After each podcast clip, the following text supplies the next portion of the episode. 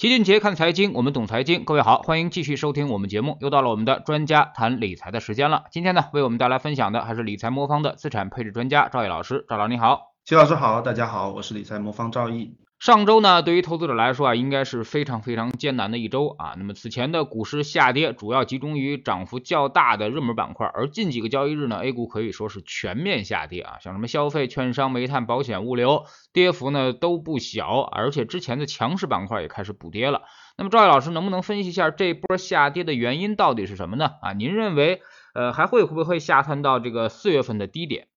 是的，其实啊，如果是所有板块或者所有指数都开始下跌啊，其实往往反映的就是一个市场的一个情绪或者交易面的一些信息啊，往往来说还是一个机会啊。那上周的跌幅是比较大一些的，有几方面原因呢？首先，海外方面啊，其实主要是美国的通胀数据的一个影响啊。美国八月份的 CPI 是八点三，然后预期八点一，前值是八点五，但是核心 CPI 呢，呃是有所反弹，是达到了六点三，那前值是五点九。那通胀数据超预期呢，其实这个。呃，虽然呢，它整体的这个通胀是连续几个月下行了，呃，但是核账核心的通胀是反弹的，所以导致了一个美股的一个闪崩。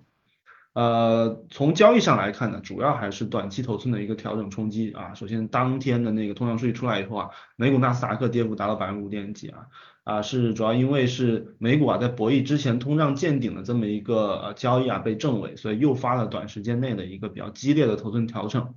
但是从逻辑上来看呢，市场还是主要担心这个核心通胀的一个粘性，以及呢当前美联储的这个加息力度啊，是不是能够有效的抑制这个通胀？因为呢这个货币政策啊，主要是影响需求，那但是对原油啊、粮食这些供给方面的因素啊，影响能力比较有限。那因此呢，呃对这个核心通胀影响力比较大，而对这种非核心通胀影响力就比较小。那核心通胀如果走高呢，其实就意味着从逻辑上来说啊，美联储的这个加息幅度和长度啊都可能增加。不过呢，对于美国的通胀啊，最重要的还是未来的一个路径会怎么走啊？从路径上来看呢，我们之前也提过，由于九月份之前啊没有特别高的一个基数啊，就去年的三季度啊没有特别高的一个基数，所以。呃，三季度啊，这个美美国的通胀维持在相对高位啊，其实也是一个比较正常的一个现象。但是呢，四季度后呢，由于去年的四季度高基数的效应会逐渐的开始显现，呃，除非啊再出现类似于啊，比如说年初这种俄乌冲突比较大规模的对供给侧的一个冲击啊，否则通胀在四季度啊出现比较明显的回落啊，我认为是一个大概率事件。那换句话说呢，就是这次的一个美国通胀数据啊，虽然它延缓了整体通胀下行的一个速度，但是呢，我觉得它不会改变整体通胀下行的这么一个趋势啊，这是我们对啊它通胀的一个基本判断。那对于市场来说啊，虽然这个美国的通胀见顶的格局，我觉得是基本上确立了，但是呢，每月的这种经济数据啊，或者说联储官员的讲话，都会给市场带来一些或多或少的一个扰动。不过呢，这种短期的波动呢，其实我认为不会不太会改变这个货币政策大的一个趋势。那美国的加息啊，如果它前紧，它必然就会后松。那在整体通胀下行的一个背景下，呃，整体的加息幅度呢，我觉得大幅超出现在目目前市场预期的可能性其实不太大。因此呢，对于美股啊，我认为大家其实盯着它的价格就可以了。啊，目前这个点位呢，其实是适合啊越跌越买的，或者呢通过组合的形式啊，利用一些再平衡的方式进行配置。因为里面都是一些好公司啊，我认为它长期的盈利是没有问题的。那对于中国资产来说呢，还有一个消息啊，也是引起大家的关注，那就是这个汇率方面的一个问题啊。呃，美国的货币政策呢，对中国市场的影响啊，它主要也是体现在汇率上。那近期呢，由于中美的利差它持续的扩大，导致人民币的汇率有一定贬值的压力啊，也是一个短期内拖累市场情绪的一个原因。我们上周啊，在理财魔方的 APP 上啊，发表了一篇文章啊，叫做《再论人民币汇率的底部》啊，它介绍了我们分析人民币汇率的一个框架。我们认为呢，影响汇率的因素啊，长期来看，其实就是看国家的一个综合国力，但是中短期来看呢，主要是还是看货币政策的一个市场情绪。我们认为人民币啊，长期仍然需要升值，但是中短期呢，可能会以宽幅震荡为主。那为什么这么说呢？因为首先长期，如果我们从基本面来看呢，其实我们是看好人民币的。啊，如果我们把人民币的汇率和中美两国实际的 GDP 的这个比值画在一起，我们就会发现，从九四年到现在，啊，其实中美的这个实际 GDP 的一个比值啊是在持续增长的。那这个中国的经济总量从最初的只占美国的百分之十五啊，一路上升到现在啊，其实已经接近了百分之八十。那同时间段之内呢，这个美元对人民币的汇率总体趋势啊，啊人民币也是持续升值的，因此呢。那由于中美啊这个 GDP 保持了一个持续的正的一个增速差啊，所以我们预计呢，在二零三零到四零年之间呢，中国实际 GDP 总量将会超过美国。那因此，未来十年我们认为人民币升值啊仍然是一个大的趋势。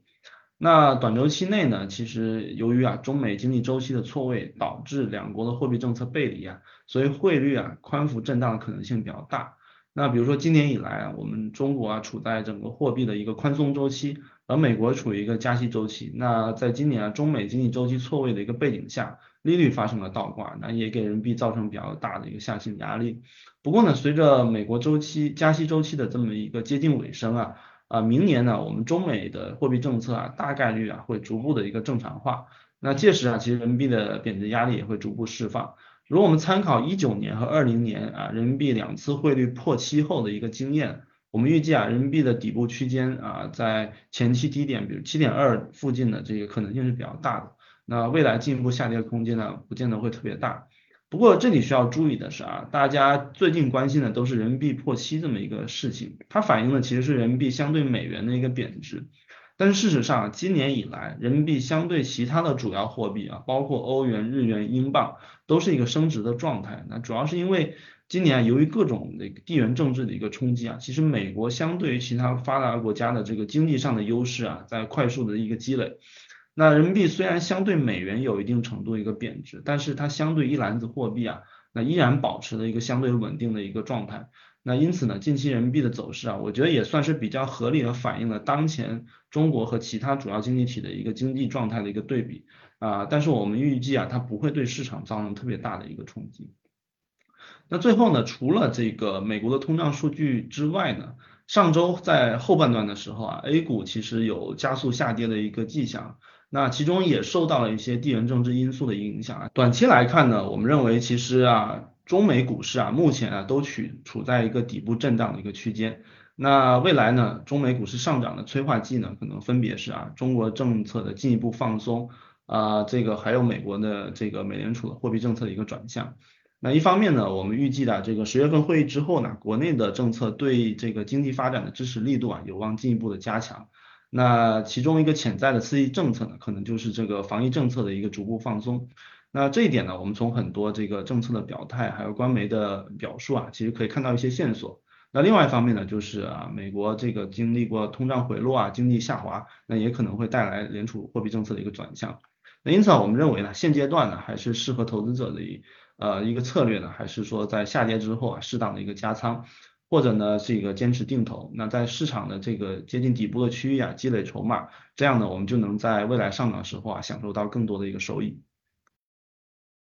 现在大家最大的问题就是看不到经济复苏的预期啊，这个是比较麻烦。之前呢，呃，好歹经济一放松，或者说政策一放松，信用就肯定会提升啊，包括社融啊、中长期贷款都会起来。但是今年呢，有点特殊啊，因为现在央行是很想信用宽松，但是却找不到信用宽松的渠道啊，那么市场也就感受不到这个经济复苏的预期啊。现在好像市场整个都僵在这儿了啊。您怎么看现在的宏观的一个情况啊？如果大家感受不到经济复苏的，预期就没有信心，那么这个股市是不是还得在底下盘整一段时间呢？呃，是的，这个确实啊，现在这个阶段确实是存在的这个货币啊转换成信用出现啊这个受阻的一个情况。这个情况呢，其实短期内要解决其实是非常困难的。为什么呢？因为过去呢，我们如果要解决这种啊这个信用不畅的一个问题啊。或多或少啊，都可能不可避免的会需要拱出某一些领域啊的一些泡沫，比如说过去啊，我们可能会拉动房地产，那现在呢，我们对房地产的政策就比较保守，不希望房地产再拱出一个大的泡沫。那在其他方面呢，或者这个股市啊，如果是要把情绪再带动起来，它可也可能很难避免啊，它会出现局部上股市的一个泡沫。但是我们呢，其实对于这种股市泡沫，过去监管也会比较严格。那美国的做法呢，是它怎么走出这种这个呃悲观的一个情绪呢，它通过直接啊去发钱啊增加大家消费的一个情况。但是可以看到，经过两年呃左右的一个实施啊，那也很快的就转化为一个这个呃通胀的一个情况，那就转化接下去可能又要继续收缩。所以目前现在这个情况呢，其实我们是会预期呢，它这个政策的支持会不断的一个出现。那比如说过去的政策力度如果不够的话，未来会进一步的一个放松。那比如说十月份之后呢，其实如果疫情方面相关的放松也可能会迎来一个利好。但是最终呢，它比如说怎么去转化成市场情绪的一个好转呢？啊，其实很重要一个因素还是观察啊，这个比如说某些局部领域它的政策是否能够形成一个正向的循环啊。呃，这一点呢，其实呃，应该说这个，我觉得这条路是必须要走的，但是它什么时候来呢？什么时候能够激发大家的一个情绪的好转，其实很难去。呃，提前判断，那但是就是如果我们做投资来讲啊，其实针对当前的一个估值，如果它比如说资产的价格都是比较低，那其实就证明一点呢，就是说整个政策的刺激空间是比较大的。那这种时候啊，留在市场里面啊，通过一些合合适的方式啊，持有一些优质资产呢，其实等待的未来的一个情绪的一个爆发，我觉得是一个比较好的一个做法。那另外一方面呢，估值比较低的话，其实它的下探空间也会比较小一点。那这个时候呢，啊，如果大家留在市场里面呢，其实未来承受的可能啊下跌的风险也会比高估值的时候要小很多。所以综合来看啊，估值低的时候啊，整整个经济通胀也比较低啊，政策周期还处在一个放松周期的时候呢，虽然我们短期内可能不啊，可能大家都不太清楚什么时候能够来到，能够看到一个正式的一个引爆点。但这个时候啊，如果留在市场里面，这个还这个整体的市场未来走势呢，还是更大的概率会倾向对我们有利的方向去发展的。嗯，那么上次四月份的微型反弹呢，主要其实是因为政策喊话啊，那么刺激了大家的这个看多信心，而且当时的经济指标出现了明显的好转，包括我们看到四月份的时候，其实出现了社融的掉头向上啊，包括中长期贷款也有所回升，更重要的是看到了这个呃当时的一个疫情好转的一个迹象，所以说当时呃其实是有信心、有基本面啊、有这个信心支撑的啊。啊，那么这次还能不能出现类似的微型反弹啊？比如说现在跌到了之前的这个底部空间呃左右啊，那么这回的催化剂到底是什么？呃，赵毅老师有没有预期？呃，是的，上次的一个 V 型反弹呢，其实当然有基本面的各种各方面的一个利好，但是很重要的一个因素啊，就是我们来判断未来是否会有一些类似这种 V 型的反弹呢，很重要一个因素还是就是说市场它是否跌得足够快、足够多。那比如说像今年四月份那波下杀，就后面就迎来了比较快的一个反弹。那其实上周的那一波下跌啊，也属于是比较快的一波下跌啊，短期内应该是会有一些超跌反弹的机会。但是呢，它这一次的一个下跌啊，它下跌的整体的幅度还不算特别大啊，所以呢，其实年底前还是要继续做好波动的一个准备。但是我认为呢，各大指数呢，如果要突破四月份的一个新低的可能性，其实不是特别大。那如果市场呢出现了接近四月份低点的这么一个价这个估值区间啊，那其实是一个不错的增持的一个机会。指数现在现在这个点位呢，长期我们肯定是看好的。那不过在这个过程中呢，大家还是要做好波动一个准备。不过呢，从投资者的角度来说啊，其实呃还是比较怕目前的这种行情的，那就是股市经历了一轮大跌之后啊，开始反弹，但是反弹之后又开始突然下下跌啊，那就是再出现了一次比较大的一个向下的杀跌。这种行情呢，其实这个历史上我们也把它叫做一个绝望行情啊。这个其实在历史上有很多例子啊，比如说零八年的时候啊，上证指数从六千多点一直跌到了一六六四点啊，当时的市场情绪啊。啊，虽然很差，但是也没有那么绝望啊。很多投资者在看到这个快速下跌之后啊，还是抱着一些反弹的一个希望。那但是最悲观的时候应该是在一二到一四年期间啊，因为当时股市啊在经历了这个零九一零年的那一波反弹之后啊，又再次出现下跌啊，从三千五百点跌到了一八四九点。那许多投资者呢在第一波反弹之后都加了仓啊，那因此呢第二次下跌啊，其实是把所有投资者都套的比较死。那再比如说啊，一五年下半年的时候啊，当时股市崩盘呢，千股跌停。但是最悲观的时候啊，应该是在一六年初的时候啊，也就是说啊，在反弹之后啊，又迎来了第二次的一个下跌啊，也就是那一次啊，A 股那几次熔断，几乎就是把所有投资者的信心啊都彻底击穿了。因此啊，其实啊，投资者其实最怕的就是像我们目前看到这种情况啊，就是二二次的一个下跌。但是也就在这个时候啊，大家都很难受的时候啊，其实最需要坚持的。我们再回看一下我们过去 A 股的历史，就可以知道啊，一二到一四年的那个绝望行情走完之后啊，其实 A 股就迎来了第二次的一个大牛市。那在一六年的熔断之后呢，就是一六到二零年啊，接近四年的时间呢，我们一个核心资产的一个大牛市。也就是说啊，大的行情啊，总是发生在一轮这种绝望行情之后。那只不过大多数的投资者啊，都倒在了黎明这个之前的一个黑夜。所以我们希望啊，越是这种情况啊，大家越是要坚定信心啊，持有手中的一个资产啊，让自己留在市场里面啊，才能吃到未来上涨的一个红利。那从我们目前对资产的一个判断来看呢，其实我觉得年底之前啊，盘整的可能性还是比较大。那呃，悲观一点的话，可能大家还是要做好，在春节之前可能都是市场在一个盘整的一个阶段。但是我预期呢，这个十月份会议之后呢，可能啊会逐步的会有不断的啊利好的政策啊出台。那其实在这个过程中呢，啊在目前的点位呢，我觉得大家还是应该留在市场里面啊啊，这样才能享受到未来市场上涨的一个红利。嗯，非常同意赵毅老师所说的啊。那么现在市场整个估值比较低了啊，那么包括股债性价比，呃，包括从估值的这个百分位啊，那么基本上都到到底的阶段了，甚至有可能比四月份更低，因为我们看到中报的业绩其实还是在增长的，而这个这个长债的利率也是在下行的啊，所以说呢，这段时间其实性价比让股市的性价比更高了啊。呃，所以说这段时间呢，其实不应该卖出，这是肯定的啊。那么，但是呢，也不要预期过高啊，因为我们也还没有看到明确的，第一是政策转向啊，第一这个更明确的这个托底的信号啊。另外呢，也没看到经济更明确的这个转好的一个迹象啊。所以现在呢，可能更多的就是估值到底，但是反复磨底的这么一个过程，我觉得可能。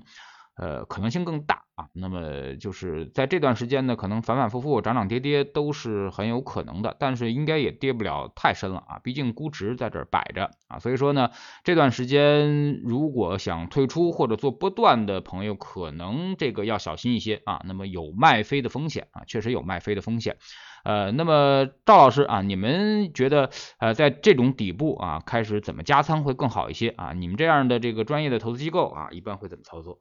是的啊，投资中有一句话叫做未谋胜啊，先谋败啊，意思就是说啊，投资的时候啊，我们就应该多想想困难啊，其次呢，再考虑如何盈利。那比如说，在市场的绝对底部啊，其实是很难判断的。那任何时候呢，其实市场都有可能继续下跌，但是呢，如何做到啊，即使啊市场，比如说在现在的点位啊，估值已经比较低了，那它再进一步的下跌啊，我们也能留在市场里面。那其实就是我们目前啊投资过程中啊，其实大家最需要思考的一个问题。那资产配置呢，其实就是一种帮助我们控制风险啊，获取长期收长期收益的一个方法。那也是我们理财魔方啊一直向大家推荐的一个方法。那利用资产配置的方式来投资啊，在牛市的时候啊，那个和单一的资产相比啊，可能表现并不是特别突出啊。但是在下跌的环境中啊，这个资产配置的好处啊就会开始显现。那像今年好多曾经的这种热门赛道的这种抱团股呀，或者明星基金经理啊，跌个百分之四十五十啊，都很正常。那如果大家的组合跌了百分之五十啊，那就需要再赚百分之一百啊，才能翻成回本。所以，我们理财魔魔方啊，一直通过这个资产配置的方式啊，来试图帮家帮大家控制回撤啊，减少亏损。那亏损如果少呢，那投资者呢就能够相对更舒适的留在市场里面。那留下来了，才有机会在未来赚到这个市场上涨的一个钱。但是呢，资产配置呢，各类这种资产，包括股票、债券啊、指数啊，啊，究竟应该怎么配？其实它主要也是和个人的啊风险承受能力有关。那在我们理财魔方 APP 里面，大家可以做一个风险测评，那对自己的这个风险承受能力啊，可能就会有一个客观的了解。那在经过理财魔方的这个测评之后呢，系统啊会给大家给出一个个性化的一个配置建议。比如说我们目前理财魔方全天候组合啊，最高风险等级的产品。啊，股票基金的配置比例大概是百分之七十五左右，但是呢，对于很多投资者来说啊，可能这个比例还是太高，那我们就可以选择债券占比更高的低风险的组合。那大家不要小看这个债券基金呢，在投资中起到一个作用。好的一个资产配置方案一定会利用不同的资产啊，比如说股票、债券之间的对冲关系啊，来降低这个持仓的一个波动率。那股市不好的时候呢，往往经济也不太好啊，这个时候啊，央行就会通过降息、降准等方式来刺激经济。那比如说我们今年看到啊，央行其实在宽松方面做的工作也比较多。那利率下降啊，债券价格就会上涨。那今年我们的债券呢，其实也是啊涨得不错。那如此一来呢，即便股市下跌了，那有债券相关的基金作为打底呢，也可以保护啊这个大家持仓的整体的波动啊在一定范围内。那比如说啊，这波的这个股票市场呢，这个回调幅度也是挺大的啊，但是我们的呃魔方全天候组合的回撤呢，会比同期的比较基准还小不少。那之所以能够战胜比较基准呢，很重要一个方式呢，方面呢，也是因为我们的债券资产方面的一个贡献。所以呢，找到这个市场的最低点加仓啊，其实是这个当然是一个好的方式，但是这个绝对底部啊，去判断起来是比较困难的。那如果啊，大家能够在市场的相对底部啊进行加仓，那如果加仓的对象呢又是一个啊资产组合、基金组合的话，那我们就能够啊在相对舒适的留在市场中的这么一个情况下呢，抓到未来上涨的一个机会。其实对于做好资产配置的朋友啊，这个股市下跌的时候，反而是一次加仓的机会啊，因为我们还有一些债券的比例没有用啊，增加可以这个卖债券啊，加股权这个仓位。那么针对现在这个行情啊，你们会不会做一些持仓的调整啊？比如说释放一些债券，增加一些权益？是的，会的。我们在股票下跌的时候啊，我们会这个长期持续性的通过一些再平衡的机制啊，来适当增加我们这个股票的投资。那比如说在去年的时候啊，我们就在市场上涨的时候啊，降低了一些股票的仓位。那在今年呢，这个股票市场整体不好的情况下呢，我们的调仓的方向呢，整体都是在往增加股票比例方向的呃这个方向去做的。不过呢，这个所有的加仓啊，都需要在这个控制整体比例的基础上进行。那这是我们为大家做资产配置的一个原则。呃，之前呢，二季度那一波反弹啊，其实上涨的比较快，很多朋友也在问呢，为什么我们不把所有的资产都压到股票型基金上啊？但是现在的回头来看呢，大家就可以知道啊，控制仓位和风险的一个重要性了。所以呢，未来呢，其实我们还会这个在资产配置的基础上啊，控制各类资啊资产大类比例一个限制的基础上呢，那适度的通过再平衡方式给大家进行加仓。那大家如果啊，持有的这种均衡配置的组合，那其实在现在的这个市场估值下呢，其实可以逐步加仓或者长期持有，那长期一定是可以产生不错的收益的啊。有句话说，这个新手啊比较喜欢牛市，但是老手啊喜欢熊市啊，因为老手都知道啊，股市的这个牛熊啊，它是在反复切换的，但是呢，你在牛市中赚了多少钱呢？其实完全就取决于啊，你在熊市里面你敢于投多少钱。所以呢，这个老老手啊都爱熊市，因为熊市才是一个适合布局的一个时候。那所以呢，现在面临现在市场的一个情况啊，这个我们财魔方全天候组合啊，也会坚持用这种再平衡方式啊，为大家增持一些低估的一个资产啊，但是整体的比例还会根据大家的风险等级啊，做好风险控制。那最后呢，这个还是那句老话，就是越是在大家很悲观的时候啊，其实我们就啊没有必要那么悲观。那大家如果有计划这个分批次加仓啊，其实可以指定一个计划啊，设计一个计划，比如说从九月份开始啊，到明年春节后啊，每个月啊这个六个月的时间啊，定投一份全天候组合，那通过控制风险的方式啊，来这个合理的参与到市场中来。那由于当前市场估值确实不贵啊，这段时间投入资金呢，相信呢未来一定会给大家带来不错的一个回报。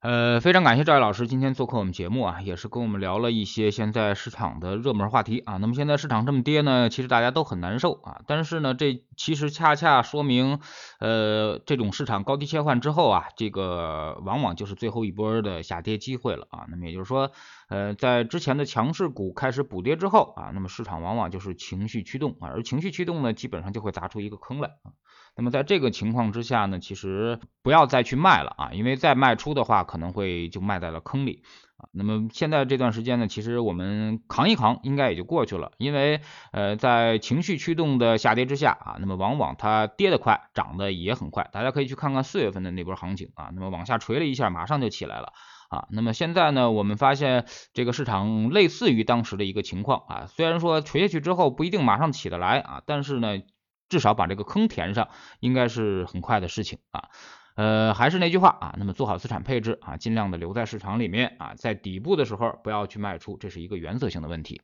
非常感谢赵毅老师，再见。谢谢齐老师，再见。